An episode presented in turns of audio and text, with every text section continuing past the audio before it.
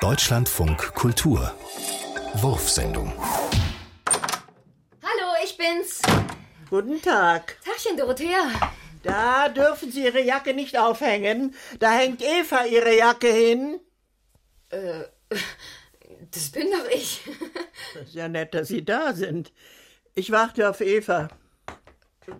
Auf mich, meinst du? Nein, auf meine Eva. Wer denkst du denn, wer ich bin, Dorothea? Das weiß ich nicht. Aber es ist nett, dass Sie da sind. Professor Feinmann, was hat es mit Ihrer Erfindung, dem Feinmann Reversor, auf sich? Nun, das Gerät ist eine Fernbedienung, mit der sich die Fahrtrichtung von Transporteinrichtungen ad hoc umkehren lässt. Könnten Sie das einmal demonstrieren? Gern achten Sie auf die Rolltreppe vor uns. Angenommen, unser Ziel wäre der erste Stock, so würde die Fahrtrichtung nicht konvenieren. Das ist richtig. Aufgemerkt? Erstaunlich. Sehen Sie das Gerät denn schon im Stadium der Marktreife? Durchaus.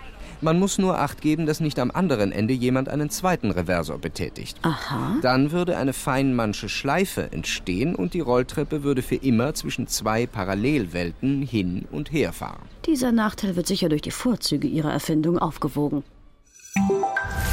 Ja, warten. Ja, pass auf, wegen mir und dir. Ah, okay, erzähl mal. Jetzt in dem Fall. Du und mich, ich, dich. Ja, genau. Gesehen? Kenn ich. Neulich? Pass auf.